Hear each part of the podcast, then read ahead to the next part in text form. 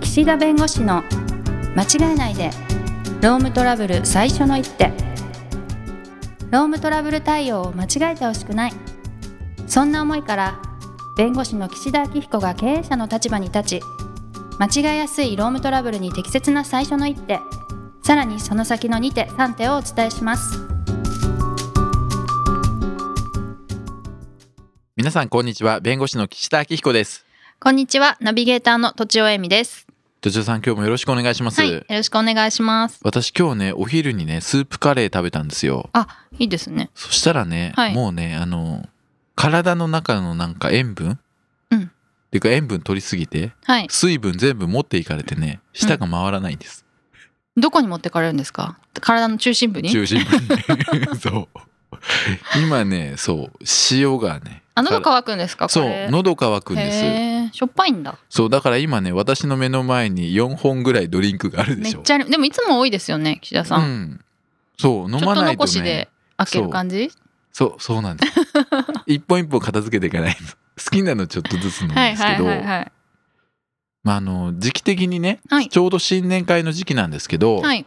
あの私なんかの雑誌かなんかの記事で、うん雑誌じゃないね記事でそのコロナでね、まあ、自粛要請が、まあ、各社出してるわけですよはい夜飲み行くなとかねあの何人以上の接待はするなとか、うんまあ、言ってるんですけど、はいまあ、それでもみんな行っちゃうわけですこう忘年会新年会うーんはいえ別にだって通勤電車乗ってるしみたいなうんうんうん通勤電車乗ってる満員電車乗ってる方が密でしょみたいうんうなんね、うん居酒屋でちょっと飲んでねかかるわけないし別にみたいなほ飲みに行くわけですようはいでまあかかってしまってねコロうナに、んでまあ大きな影響なわけですよ、はい34人出ちゃうみたいなことになってね、い、やその時に会社としてはいや自粛して例えば仕事終わりで4人以上で飲み会するなと言ってたのに行ったおとーはいでコロナになったで自宅療養が必要になって、まあ、会社もちょっと影響を受けたうんもう処分したいっていう相談がね忘年会の前ぐらいかな12月入ったぐらいからすごい増えてるのよ。うーんで僕その記事書いたらはい新聞社からもなんか取材の問い合わせえすごいそうなのはい結構みんなそれで揉めてんだなと思って新聞載ったんですかそれは知ら ないあのよくあるじゃない取材は受けたけどそのまま送ら教んみたいなえてくれないうんうんああんまりちょっとパンチ弱いねみたいな そうそうそうなるほどそうなんですえ途中さんどう思います例えばね会社が会社でですよそのはい緊急事態宣言とかそういう、まあ、国とか行政レベルの話じゃなくて、うん我が社ははいもう自衛のために予防の観点で、うんうんもう夜はもう飲み会はしないでくれとはい4人以上にしましょうかね、うん4人以上の飲み会はしないでくれとあとは2時間以内にしてくれとかねうんなんかそういうことを指示できると思いますかっていうまず話としてねええ命令はできないと思いますが、うん命令はできないように思ったのはどうしてですかねまあ、業務時間外だしうんあのなんか直接的にやっぱり健康を害するっていうものではないほうほうほうほうほうその可能性の問題だから、はいはいはい例えば危ないから海外旅行行かないでみたいなことと、はいまはあ、いコロナにかからずですよ、はいはいその事故とか危ないからあの車に乗らないでみたいなこととはい近いかな、おーだいぶやっぱり2年とちょっとやればなんかこ良くうなってきたわ良くなってきたね 嘘嬉しいですいやいやいやいやいや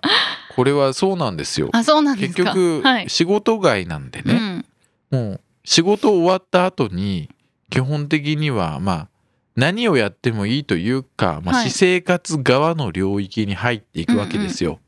だからそこについて当然のようにねいや自粛しなさいとか、うん行ってはいけませんとかっていうのをそのいわゆる強い業務命令として出せるかというと、はい今都庁さんおっしゃった通り可能性の問題だしあとまあ私生活の自由の問題もあるし、まあ、そういう他にもリスクのあることってある中でなんでコロナだけっていうところは確かにその通りなんです。はいうん、だからこの当然に業務命令できますっていうのは違うんですね。はい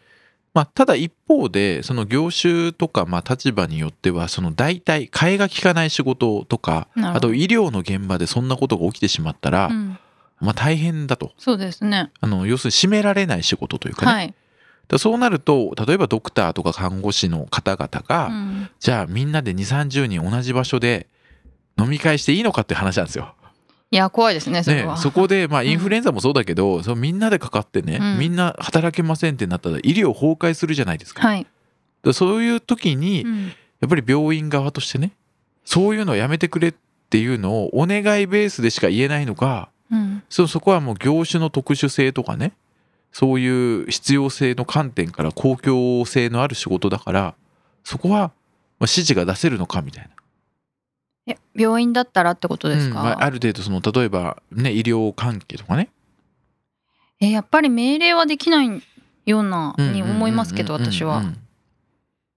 まあっていう話をねしだすと逆にもう一個の観点からね、はい今私生活の問題だし確率の問題だって言うけど、うん一方では副業ってあるでしょああはい。副業はい兼業とかね、うんあれって仕事外じゃないですか、はい。例えば仕事終わってから別のアルバイト掛け持ちを例えばするとかしないとかっていう時に、うんじゃああれ私生活の領域だから自由にやっていいかっていうとほとんどの会社が許可制を取ってるわけですよ。はい。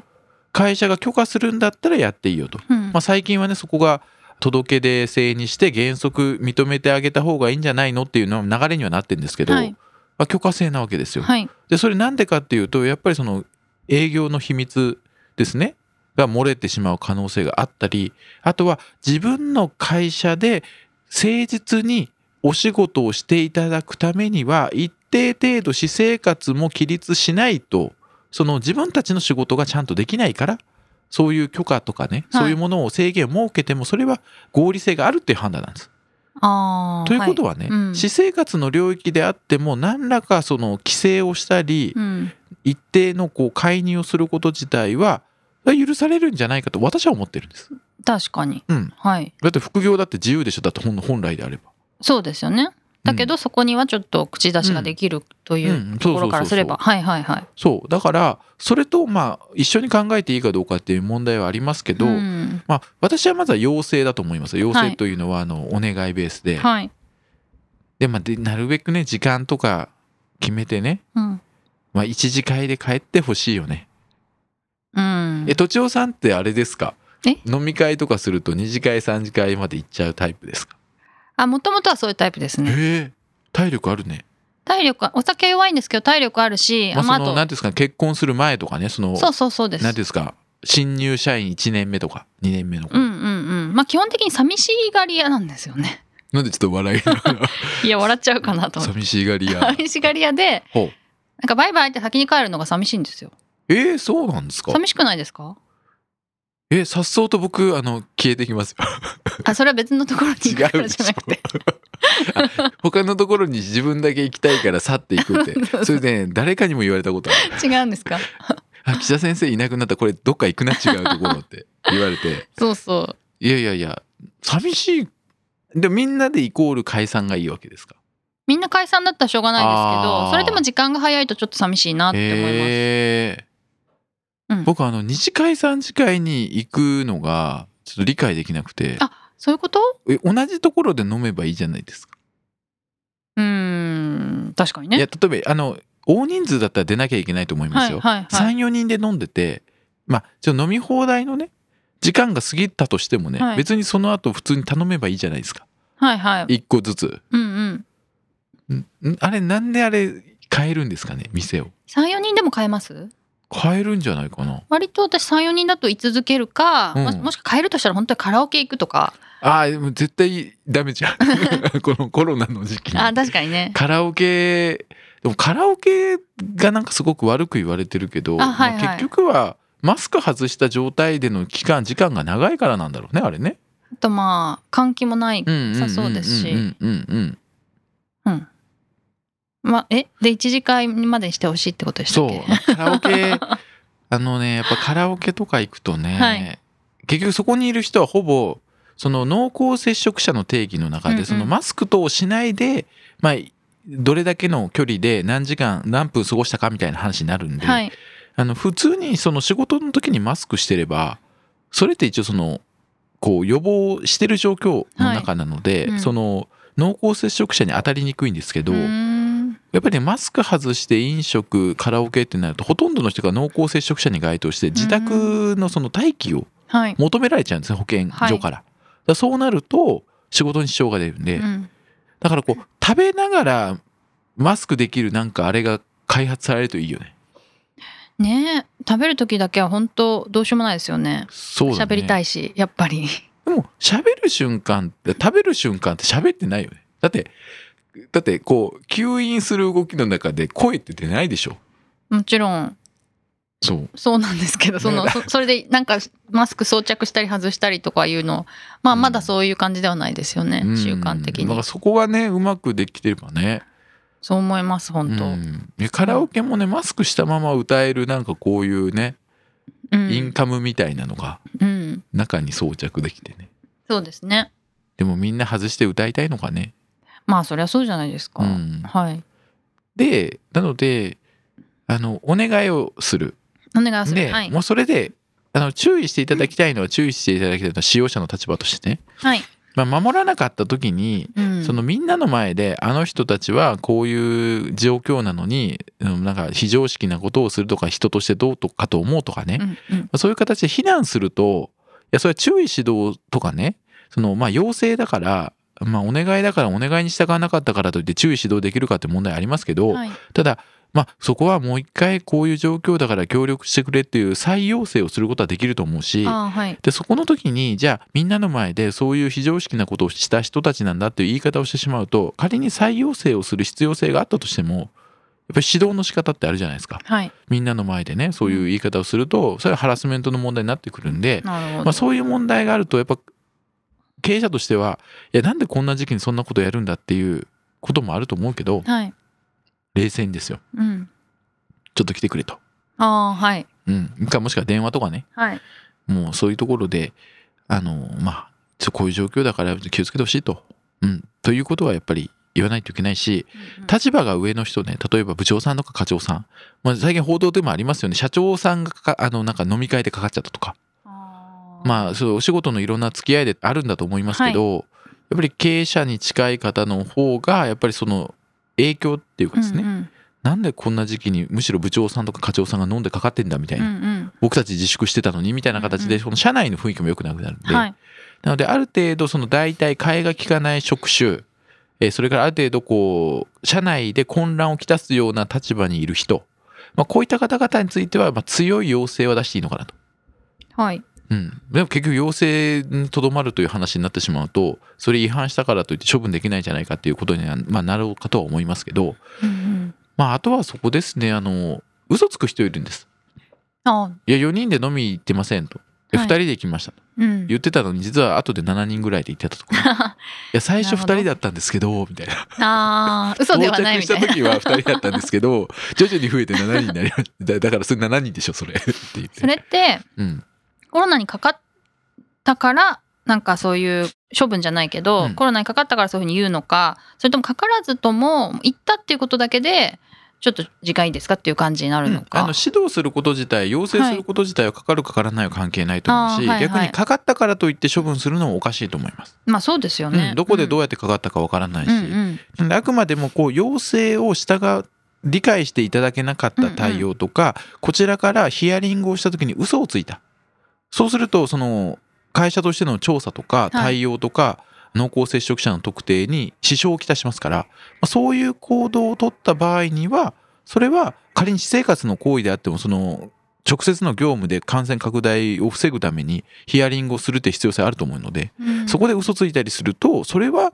別の問題だよねっていうことで私はまあなんかそこはなんか処分の対象になるんじゃないかなっていう気がします嘘ついて積極的に嘘ついてうん混乱をきたしたとなるほどっていうのはあると思います要請を守らなかったことよりうもん嘘つく方が罪が重いって感じですか、と私は思いまあすあうんなるほど、そううん要請自体ではねどうだろうねっていうふうにね取材で答えたらなんかちょっとパンチが弱 くてこんなの処分できますみたいな方が良かったのかもしれないけどまあ取材する側は、確いやかにでもねりゃそこはうでねすよここで勝負かけない方がいいと思うし、うんうんあの評価の方法っていろいろあるんで別にそこで処分するしないっていうよりもやっぱり会社の方針とか会社の方向性について共感してくれるとかね協調してやってくれるとか貢献してくれるとかいろんな評価の方法ってあるんではい。別にこの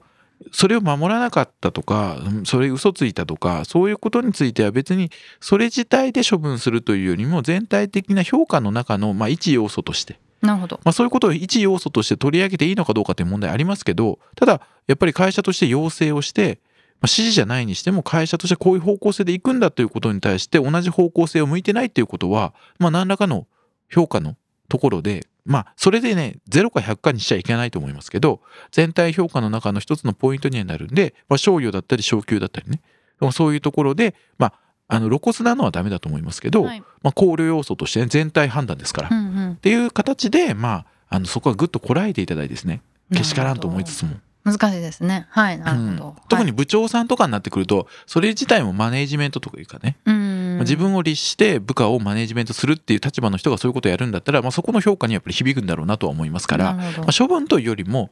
評価うん。のところで対応していただくのがいいんじゃないかなというふうには思っています。なるほど。ははいい。ということでまだ予断を許さないはい。時期ですので、はい。まあ、皆さん健康にはね気をつけていただいてはい。まあ、こういう問題で、ね、お互いがギクシャクするの嫌ですからね。あの、自分を律して。はい。もう今自分にも戒めてますので、 はい。まはたい元気に来週を迎えたいと思いまそうす。ですね。はいはい。今日はこの辺にしたいと思います。ありがとうございました。ありがとうございました。